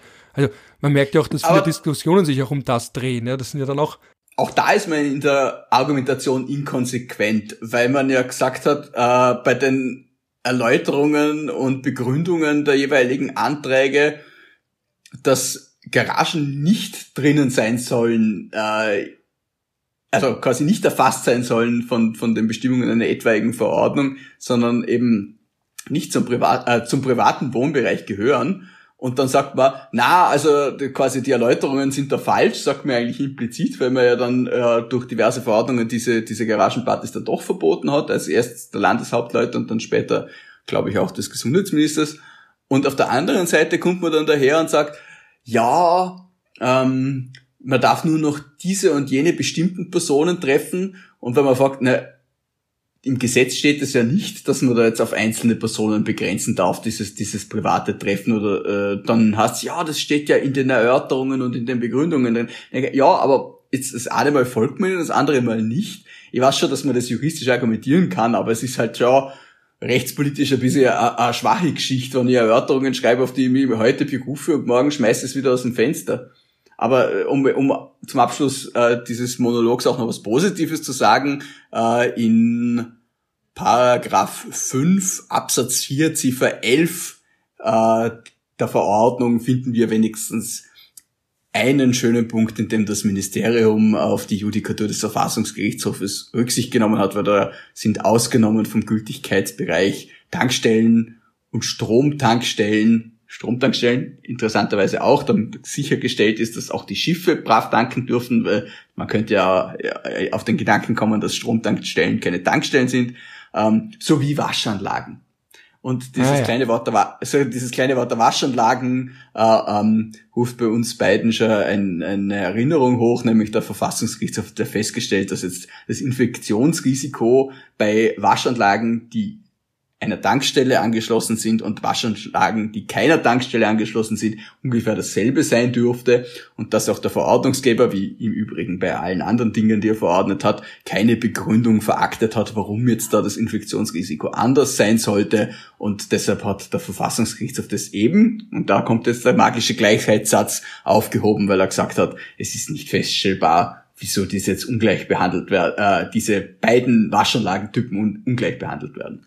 Also das hat man zumindest berücksichtigt. Alle Waschanlagen sind jetzt äh, systemrelevant. Insgesamt ist ja äh, die Systemrelevanz etwas breiter äh, ausgefasst, als es das ursprünglich war, weil man offensichtlich auch dazugelernt hat. Das hat ja heute auch für einen mittelgroßen Skandal gesorgt, weil man eben draufgekommen ist, dass anscheinend Waffengeschäfte, also für Jagdwaffen offen haben dürfen aufgrund der Systemrelevanz, was man dann auch wieder über den Umweg da, dass man eben die, weiß nicht, ich bin ja kein Jäger, aber dass man eben schaut, dass nicht zu viel Wild im Wald ist, anscheinend über den Hebel schicken dann anscheinend diverse Jagdwaffengeschäfte Mails an ihre Kunden, um ihnen mitzuteilen, dass sie offen haben aufgrund der Systemrelevanz und dass dann natürlich das in der Gesamtsystematik weniger schlimm ist als auf den ersten Blick, wenn man sich denkt, Moment, Museen müssen zugesperrt werden, aber Waffen kann ich weiterhin kaufen. Ja, Ralf, das ist, das ist wieder, das ist wieder gut, dass du so ein Bedenkenträger bist, weil ich, ich wäre jetzt vielleicht ein Kandidat, der sich unter anderen Umständen über sowas aufregen würde und sagen würde, oh mein Gott, Schatz, das sei, ja, Waffengeschäfte dürfen offen. Ich, ich, ich, unterliegt ja manchmal auch dieser, dieser, äh, äh, dieser Skandalisierung. Wir alle. Ähm, aber ja, wie du richtig sagst, äh, es ist ja tatsächlich so, dass Jäger aufgrund von gesetzlichen Bestimmungen dazu verpflichtet sind, gewisse Abschlussquoten äh, äh, zu erfüllen. Und wenn ein Jäger diese Abschussquote nicht erfüllt, dann macht er sich, äh, glaube ich, sogar teilweise äh, verwaltungsstrafbar. Und äh, um das zu vermeiden, hält man eben diese Waffengeschäfte offen. Jetzt kann man sich natürlich fragen, weil Herr Jäger hat nicht genug Munition zu Hause und, und, und mehr, nicht mehr als eine Flinte. Aber ja, das ist natürlich der rechtliche Grund. Die Jäger müssen sich versorgen können, um diesen gesetzlichen Obliegenheiten nachzukommen. Und ja, sei es drum. Also ich mache mir jetzt um die Waffengeschäfte ehrlich gesagt eher weniger Sorgen. Das ist natürlich etwas für Leute, die Waffengeschäfte grundsätzlich ablehnen und Waffenhandel ablehnen. Und ich gehöre da durchaus auch zu den Kritikern, die der Meinung sind, das sollte man restriktiv handeln. Aber in diesem konkreten Fall äh, weine ich jetzt dem keine Tränen auch, dass die offen halten. Gut, die Debatte werden wir jetzt ohnehin nicht weiter aufzeichnen. Ähm, den nächsten Punkt, den ich noch ganz kurz nennen möchte, ist, dass wir da, wie der Maxel Werner so schön betont hat, um ihn noch einmal hier eigens zu erwähnen, eben, dass wir da so eine Art Empfehlung für Homeoffice haben, die jetzt vielleicht nicht unbedingt die deutlichste oder stärkste ist, auf die man sich super berufen kann, aber zumindest wird es erwähnt in Paragraph 6, dass da eben steht, dass sofern dies möglich ist und Arbeitgeber und Arbeitnehmer, also dass die, es ist darauf zu achten, dass die berufliche Tätigkeit vorzugsweise außerhalb der Arbeitsstätte erfolgen soll, wenn man das eben schafft. Und wenn Sie eben ein Einvernehmen finden, Arbeitgeber und Arbeitnehmer über die Arbeitsverrichtung außerhalb der Arbeitsstätte. Ja, also eine Homeoffice-Empfehlung, die aber natürlich nicht in irgendeiner Form zwangsbewährt wäre oder stark genug formuliert, dass man jetzt sagen könnte, dem Arbeitgeber, der Arbeitnehmer, äh, Arbeitgeberin zu sagen, ja gut, schau, da im Sechser steht drin, ich darf jetzt zu Hause bleiben und nebenbei meine Wäsche waschen. Ja, ich wollte gerade sagen, da sitzt mir ein kleiner Positivist auf der, auf der Schulter, der äh, mich fragt, ähm, was ist die Konsequenz dieser Norm? Und diese Konsequenz dieser Norm ist gar keine. Also es gibt niemanden, der aufgrund dieser Norm irgendetwas verlangen kann. Es gibt niemanden, der aufgrund dieser Norm äh, also gestatten kann man sowieso alles, dafür hätte es diese Norm nicht gebraucht. Also dass die Arbeitgeber jetzt sagen, wir machen Homeoffice, das hätte man auch vor der Pandemie schon machen können. Und niemand kann kommen und irgendwas verlangen, weil es da drinnen steht. Das ist eine, eine reine äh, ähm, äh, eine Absichtserklärung. Nee, äh, wie nennt man, Captatio Benevolentiae, würde man sagen, wenn es eine Überschrift wäre. Aber es ist halt einfach, ja, wohlwollend gemeint und damit man auch was Nettes reingeschrieben hat, aber äh, äh, Konsequenz hat das gar nicht. Ja, wir und dürfen ja noch bis, bis März warten, bis wir das mit dem Homeoffice in ja, eben, Form. Ist, da hat man auch schon ahnen können, oh je, wenn wir vor dem Winter sagen, dass wir im März das mit dem Homeoffice irgendwie geregelt kriegen werden, das ist ein bisschen dann spät. Ne? Das habe ich, das hab ich schon als sehr arg empfunden. Das hat nicht so den Aufschrei erzeugt, noch, noch nicht, aber rechtspolitisch ist das schon eine Katastrophe, dass wir jetzt da um, um, um gewisse Dinge ringen und man schafft es nicht, irgendeine Homeoffice-Bestimmung vor März zusammenzubringen und muss jetzt da irgendeine Augenauswischerei betreiben, weil es hat ja schon bei der letzten Verordnung die Kritik gegeben, dass das Homeoffice nicht drinnen steht und um dieser Kritik zu entgehen, hat man jetzt diese Nona-Net-Bestimmung eingeschrieben. Ja, ich meine, das ist durchschaubar und auch verständlich und an ihrer Stelle hätte es vielleicht auch gemacht, aber in Wirklichkeit, wie gesagt, kann da keine Arbeitnehmerin sagen, ich mache jetzt äh, Homeoffice, weil das in der Verordnung drin steht. ja, das, das ist ein Paragraph, den, oder zumindest ein Absatz, den man, den man durchaus hätte streichen können, ohne dass irgendwem mit der Republik anders ergangen wäre. Ja, und dann in Paragraph 7 haben wir eben drin die Gastgewerbe, dass man da eben nicht betreten und befahren dürfen. Das klingt man auf den ersten Moment, denkt man dann vielleicht auch an einen McDrive, ohne da jetzt Werbung zu machen. Ähm, und dann hat man da in Absatz 7 eben eine Abweichung, die, die Ab, eine Abweichung, die erlaubt die Abholung von Speisen und Getränken zwischen 6 und 19 Uhr aber sie dürfen eben nicht die Speisen und Getränke im Umkreis von 50 Metern rund um die Betriebsstätte konsumiert werden. Das heißt, beim Würstelstand jetzt beispielsweise, da habe ich auch letztens gesehen bei einem Würstelstand, dass da wirklich abgeklebt war, diese Art Tresen, wo die Menschen normalerweise, wenn man an den Würstelstand bei der Albertina denkt, drumherum stehen und vielleicht noch ein Bierlied zwitschern oder eben die Käsekreiner ähm, sich reinhäckseln, um da jetzt Felber zu zitieren, damit wir das Gegenstück zu McDonalds da auch noch genannt haben. Wiederum auch von Felber bekommen wir kein Geld für Werbung, aber dass das eben da auch nicht möglich ist, weil es eben extra abgepickt ist. Ja, also das haben wir da in diesem ja. 6, 7. Was der, ja. was der Würstelstand des Wieners ist, ist der McDonalds am Land. Äh, äh, ich meine, ich habe es ja eh vorher gewusst, aber jetzt, da ich wieder nach Vorarlberg gezogen bin, gut, am Land ist da relativ im Rheintal, aber gut, äh, da stellt man schon gewisse Dinge fest, die es in Wien jetzt nicht so gibt und da gibt's halt diese diese Jugendtreffs rund um die McDonalds herum. Und bei uns in, in, in Feldkirch gibt's keine McDonalds mehr, aber in, in Rankweil, quasi direkt an der Gemeindegrenze, gibt's einen. einen und ähm, äh, da, da haben sie sich dann lange getroffen und die sind dann auch dort, äh, ich glaube sogar schon vor der Corona-Krise, polizeilich vertrieben worden, weil sie halt einfach äh, sehr auffällig und laut waren. Und diese, dieses, diese Agglomeration an jungen Menschen hat sich jetzt in die Innenstadt bewegt. Ich war letztens unterwegs nach der Sperrstunde, da waren so 50 herum. Aber ja, das ist halt auch, sind halt auch Jugendliche, die oft nicht wissen, wohin, die mit ihrer Familie auf engstem Raum leben oder kein gutes Einvernehmen mit ihren Eltern haben. Für die ist es halt schwierig. Die haben keine Ausweichmöglichkeiten mehr. Ich glaube, wir, wir, die halt in intakten sozialen Verhältnissen leben, tun uns oft schwer, uns vorzustellen, ähm, wie viele soziale Beziehungen eigentlich nur deshalb funktionieren, weil die Menschen räumliche Ausweichmöglichkeiten haben. Sprich, weil die Ehefrau weg kann, wenn der, wenn der Mann wieder einen Boscher hat, weil die Kinder aus dem Haus können, wenn die Eltern äh, äh, sie nicht verstehen oder wenn irgendein Terz ist. Also sich da hinein zu versetzen ist oft schwierig, aber man soll es zumindest versuchen. Und ähm, wenn ich da jetzt halt eine Ansammlung mit 50 Jugendlichen sehe, dann weiß ich natürlich, dass es unvernünftig ist und schlecht, aber ich verstehe sie halt eben auch dass, dass sie dort stehen. Aber diese 50 Meter Konsumationsregeln, um eben wieder auf diesen äh, Paragraph 7 Absatz 7 der Verordnung zurückzukommen, äh, begründet sich eben darin, dass sich da keine Lager bilden rund um diese, diese, diese Geschäftsbetriebe. Oder eben den Würstelstand, weil das ja auch ein sehr beliebtes Hobby ist, da drumherum noch, also Hobby nicht, aber so ein beliebter Aufenthaltsort ist, da drumherum zu stehen.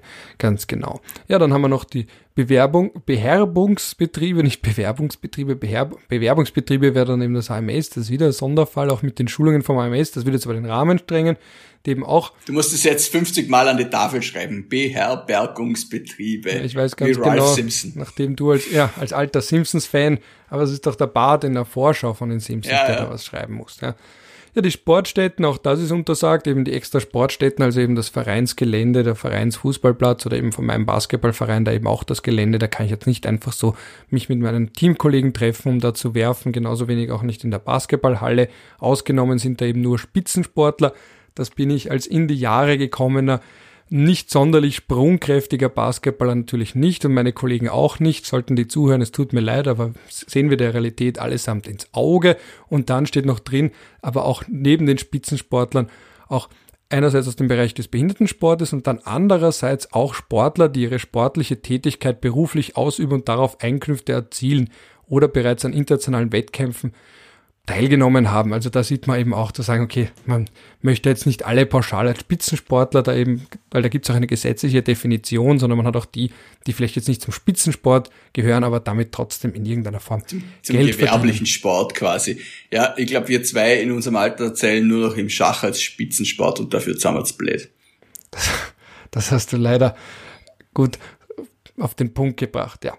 ähm, dann haben wir dann noch die Altenpflegen und Behindertenheime, wo natürlich auch die Frage ist, da sind wir jetzt aber wirklich bei moralischen Fragen, das Fass mache ich jetzt nicht auf, weil das heißt, wenn man jetzt in einem fortgeschrittenen Alter ist, dann noch dazu kommt die soziale Deprivation zum Schutz der Bewohner in einem Altenpflege- und Behindertenheim, Und da kommt dann natürlich erschwerend dazu, dass man vielleicht ohnehin nicht mehr so eine lange Lebenserwartung hat oder so viele Lebensjahre vor sich und dann vielleicht noch in den potenziell letzten Lebenswochen und Monaten noch zusätzlich sozial isoliert ist. Das hat ja dann auch dementsprechend noch auch zu einer Diskussion geführt. Die Frage eben, wie viele können da auf Besuch kommen und unter welchen Umständen, weil da muss man genau das abwägen. Einerseits soll das jetzt niemand unter reintragen, andererseits haben diese, gerade diese Menschen ein erhöhtes Bedürfnis daran, Kontakte zu pflegen.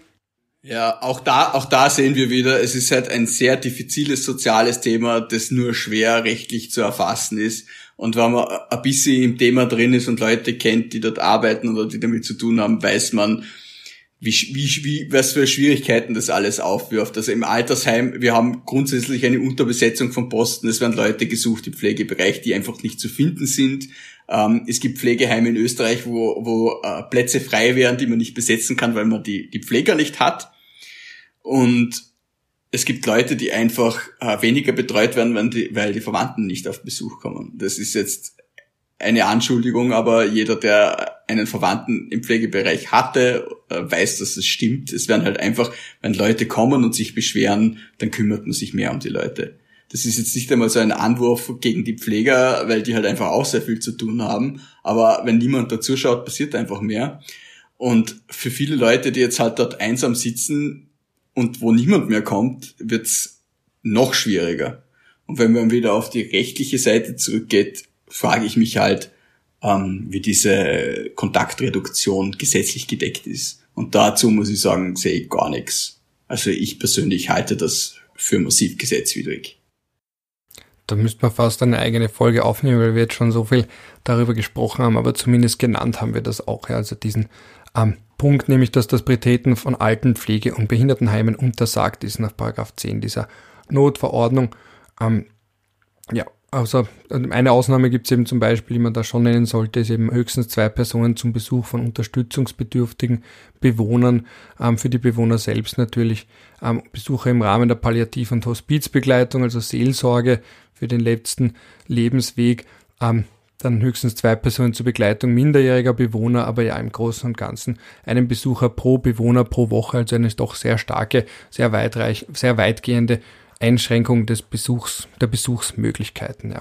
Ich habe auch heute, das sind die Themen, und die, denen wir uns da auch stellen müssen, da habe ich auch den Aufruf gesehen aus der Schweiz, den man aber eins zu eins auch auf Österreich ummünzen kann, eben vielleicht auch eine Patientenverfügung zu machen, vielleicht doch das, das Testament zu regeln. Also das sind Dinge, mit denen will man sich nicht auseinandersetzen, aber wir sind nun mal an dem Punkt, wo wir uns damit auseinandersetzen müssen, was wir eben sowieso tun müssen, aber jetzt vielleicht noch ein Äußerl mehr. Ja, auch wenn das noch so unangenehm ist für uns als Gesellschaft. Weil wir den Tod irgendwo verdrängt haben. Da habe ich mal mit der Judith Kohlenberger und der Judith Kleiber, die eben Theologin ist, haben wir da eine Folge dazu aufgenommen, eben zum Tod in unserer Gesellschaft. Ja, und dann haben wir noch die Krankenanstalten und Kuranstalten ebenfalls untersucht. Das hat ja, das ist noch aus der Frühphase gewissermaßen übrig, wenn ich mich da erinnere, da hat es ja auch, das war eine der ersten Maßnahmen, die ein bisschen gebraucht haben, dass der Gesundheitsminister da eben auch diese Kuranstalten untersagt hat. Also auch da werden Erinnerungen wach, könnte man fast sagen. Und dann zu guter Letzt, was ich noch ganz kurz ansprechen möchte, sind eben natürlich die Veranstaltungen in Paragraph 12. Also da steht nämlich noch einmal drin, dass nur gewisse Veranstaltungen aufgesucht werden dürfen, beziehungsweise wiederum der Hebel, man darf den eigenen privaten Wohnbereich nur verlassen, um jetzt zum Beispiel zu unaufschiebbaren beruflichen Zusammenkünften zu gehen oder eben auch Versammlungen nach dem Versammlungsgesetz, also eben Demonstrationen, dann natürlich auch Religionsausübung, auch sehr umstritten, weil das eben nach wie vor möglich ist, obwohl das vor allem da eher frequentiert wird von Menschen, die aufgrund ihres Alters wahrscheinlich tendenziell in Risikogruppen fallen bzw. ein erhöhtes Risiko haben, dann unaufschiebbare Zusammenkünfte von Organen politischer Parteien und unaufschiebbare Zusammenkünfte eben im Zusammenhang vor allem mit Vereinen oder anderen juristischen Personen, sofern dies in digitaler Form nicht möglich ist. Das gilt natürlich auch bei den Parteien, dann eben bei Betriebsräten beispielsweise wiederum, sofern nicht digital möglich, dann die Begräbnisse bei höchstens 50 Personen, die Proben, wenn das in irgendeiner Form ohne Publikum natürlich und eben zu beruflichen Zwecken erfolgt und dann die noch die Begräbnisse von Betriebsräten oder die Begräbnisse von allen? Die von allen, ja, bei höchstens 50 Personen, was aber eben schon großzügiger ist als noch anfangs geregelt war. Ja. Ja, und aber das, auch das, natürlich, Begräbnisse finden großteils unter freiem Himmel statt, die Infektionsgefahr ist sehr gering und ich kenn, ich glaube, ich weiß nicht, ob du Fälle kennst. Ich kenne Fälle, die sehr schrecklich waren im Frühjahr von Begräbnissen, die nur unter sehr kleinen Personenkreis stattfinden haben können. Und mir hat eine Bekannte erzählt, ihre, ihre Tante hat, äh, ist weinend auf der Parkbank vom Friedhof gesessen, als man ihren Bruder begraben hat, weil sie nicht reingehen hat dürfen aufs Begräbnis. Und das sind halt schon so Sachen, da, da reden wir natürlich über Personenzahlen und auch dem Verordnungsgeber fällt es sicher nicht einfach, jetzt da plus eins, minus eins zu machen. Aber irgendwo muss man eine Grenze ziehen. Aber generell bin ich schon ein, ein Freund der aktuellen Regelung, der bei Begräbnissen eine größere Personenzahl vorsieht, weil ich der Meinung bin, dass eben gerade unter freiem Himmel und gerade bei so schweren, schwer emotional verarbeitbaren äh, Ereignissen auch ähm, eine gewisse Kulanz des Verordnungsgebers durchaus gefordert ist. Ja, da sind wir eh wieder bei der Wertungsfrage. Ja, also wenn man da eben sagt, manch, welche Dinge lässt man zu, welche nicht. Und da ist natürlich das eigentlich ein No-Brainer zu sagen, gerade auf dem letzten Lebensweg. Ähm, gerade da sollte man eigentlich Mühe geben, zu sagen, dass da das die Ultima Ratio ist, da auch noch hineinzufahren. Ja. Es ist extrem schwer. Es ist wirklich extrem schwer. Und ich, ich weiß, du wolltest ja auch noch über die, über die Ausnahme für, für ähm, Religionsgemeinschaften sprechen. Und da kommen wir wieder in das ins selbe Fahrwasser hinein. Gut, es muss nicht unbedingt der Beerdigung sein, aber ich glaube, in der heutigen Zeit wird niemand behaupten, dass jetzt äh, äh, Gottesdienste, wenn es jetzt nicht zu allzu hohen Feiertagen ist, da werden wir dann zu Weihnachten anschauen, wie wir das regeln werden. Ich glaube, da schwitzen die Kirchen jetzt schon, ähm, dass Gottesdienste nicht überbesucht sind. Und ähm, gerade äh, als Christ muss ich sagen, wenn jemand gar niemanden mehr hat, dann hat er halt noch den Herrgott. Es ist schon, es ist schon schwer, jemandem das auch noch zu nehmen. Also ich, ich weiß, wir sind in einer säku sehr säkularisierten Gesellschaft und ich weiß gerade, viele Leute, mit denen wir gerade zu tun haben, können sich gar nichts mehr darunter vorstellen. Oh, und das Spaghetti-Monster hat bald mehr Anhänger als das Christentum, aber trotzdem ähm, soll man auch hier jetzt gerade ähm, den Schichts- und den, den Altersgruppenblick nicht vergessen äh, und nicht außer Acht lassen, wie viele alte Menschen wirklich vereinsamt sind und außer dem Gottesdienst am Sonntag gar nichts mehr haben. Da, da wäre ich wiederum bei der Folge mit der Judith Kleiber, da haben wir auch viel, die werde ich in die Shownotes hineinpacken, weil da ging es eben auch um die Bedeutung einerseits von Tod und andererseits auch von Glauben im Alltag. Das war damals ein sehr gutes und sehr spannendes Gespräch, wo ich mir jetzt einen Querverweis erlaube auf den mittlerweile eingestellten Podcast mit der Judith Kohlenberger, wo wir eben mit der Judith Kleiber über diese schweren Themen gesprochen haben, eben und nämlich auch den Glauben in Zeiten von Corona, der jetzt da auch eine Rolle spielt, natürlich, weil einerseits haben wir ein Recht auf Religionsfreiheit, Religionsausübung nach Artikel 9 der EMRK und viele haben dann argumentiert, warum dürfen die weiter Messen betreiben? Und andererseits jetzt zum Beispiel die Kunst, warum wird die so eingeschränkt, dass man nicht mal im Museen Zugang erlaubt, weil das grundrechtlich ja auch im Staatsgrundgesetz im Artikel 17a drinnen steht, ja, das ist halt dann eben diese Abwägungsfrage und da sind wir dann irgendwann an dem Punkt, wo jede Gruppe für sich sagt, naja, warum wir und die anderen nicht, ja. Und ja, das, das ist, da sind wir wieder da, wo du am Anfang warst, nämlich, dann kommt irgendein Student daher und sagt Gleichheitssatz. Ja, eh, wo, wo, wo fängt er an, wo hört er auf? Das ist halt, äh, ist ein, äh, ähm, wie also heißt, die mögliche ähm, Ungleichbehandlung von Köhl Religion und Kunst erlaubt er auf jeden Fall. Ja, es ginge Köhl nur nicht, dass man sagt, man sperrt die Moscheen zu und die Kirchen nicht. Köhlmeier hat einmal zitiert, ich, ich weiß Homer, keine Ahnung, ich würde es mir nicht zumuten, ich bin äh, äh, als, als ähm, Versaltbildungsbürger äh, kann ich nur Köhlmeier zitieren, die Originalquelle, aber über Dionysos, ja, den Gott des Weines, äh, hat er mal gesagt, nah ist und schwer zu fassen der Gott. Und ähm, das kann man, glaube ich, auf den Gleichheitssatz auch anwenden. Es ist halt einfach ein, ein, ein Konzept, das einem schon verständlich ist, aber das eben seine Grenzen einfordert, die nicht immer ganz leicht zu ziehen sind, zumindestens für einen Laien wie mich. Ja, das wäre dann eh, also mit Dionysos höre ich gerne auf. Wir haben eh jetzt eine sehr lange Folge gemacht, auch um unser jeweiliges bilaterales Kommunikationsbedürfnis zu stillen, hoffen aber natürlich, dass wir mittelbar auch zur Anti-Vereinsamungsstrategie beitragen konnten, die wir beide ja irgendwo auch versuchen zu verfolgen in einem breiteren gesellschaftlichen Kontext. Das wäre jetzt eben schon, wie gesagt, ich glaube, unsere längste Folge. Wir müssen uns in nächster Zeit ein wenig zusammenreißen. Ähm, was die Folgendauerdisziplin angeht, beziehungsweise wer weiß. Ja, vielleicht haben wir wieder mal ein schöneres Thema als Corona. Irgendwann wird es langsam Fahrt. Ja, irgendwann werden wir über was Leichteres sprechen, wie beispielsweise Hans Kelsen, dessen Biografie ich gerade lese. Ähm, ja, das ist natürlich, das ist natürlich super leichte Kost, Ralf. Also ja, vielleicht suchen wir uns Thema. Oder vielleicht eben vielleicht, diesen VfGH-Fall rund um Schnitzler, ja, also diese äh, was, was der Reigen? Ja, ja, ja, der Reigen. Also Ministeranklage, da bin ich sehr dabei, Ralf. Also das würde mich sehr freuen. Uh, Artikel 142 BVG. Da ist dann always halt die Frage, wie, always a pleasure. wie viele Hardcore-Fans wir haben, die uns VfGH-Recht sprechen aus den 1920er uns, Jahren wenn, zuhören wollen. Wenn die uns bis jetzt gefolgt sind, folgen sie uns auch weiter, wenn, wenn es darum geht, äh, ähm, wer, wer, wer war damals Reumann gegen, gegen den Bund und ähm, äh, wie heißt der Salzburger Landeshauptmann jetzt, Haslauer Senior gegen äh, den Bund ebenfalls. Also Ministeranklage, immer schön. Also das wäre mal ein, ein, ein guter Ausblick. Es wäre vielleicht doch ein Härtetest, zu schauen, wer meint es wirklich ernst. Wer ist nur für Corona da, weil er oder sie wissen wollte, ob man noch in irgendeiner Form die eigenen Freunde zu Partys treffen darf oder zum gemeinsamen Sport draußen.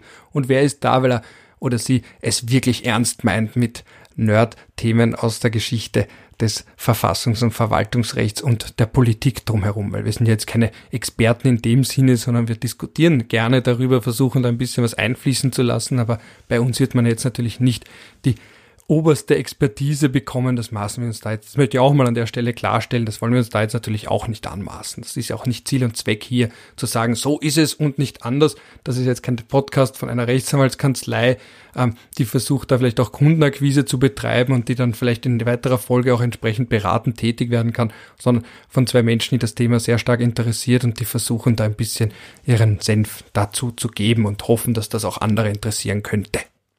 Ja, stell dir vor, wir würden das kommerzialisieren, dann, dann wäre ja der Winkelschreiberei schuldig. Das wollen wir uns ja nicht antun. Na, also zur Not könnte man immer sagen, es ist ein unverbindliches Podcast-Gutachten. unverbindliches Podcast-Gutachten. Das würde ich gerne mal in, äh, in einem OGH-Urteil lesen. Sehr gut. Na gut, dann wären wir auch jetzt schon, ich will nicht sagen schon, sondern weil dazu haben wir zu lange gesprochen, aber wir wären zumindest am Ende. Ich wage dich noch einmal zu fragen, ob du noch eine letzte Aussage hast und wenn nicht, mögest du bis zur letzten, nächsten Folge schweigen. Ich schweige bis zur nächsten Folge. Gut, dann wünsche ich allen Hörerinnen und Hörer alles Liebe aus Wien, ein Servus und Bussi Papa aus Feldkirch.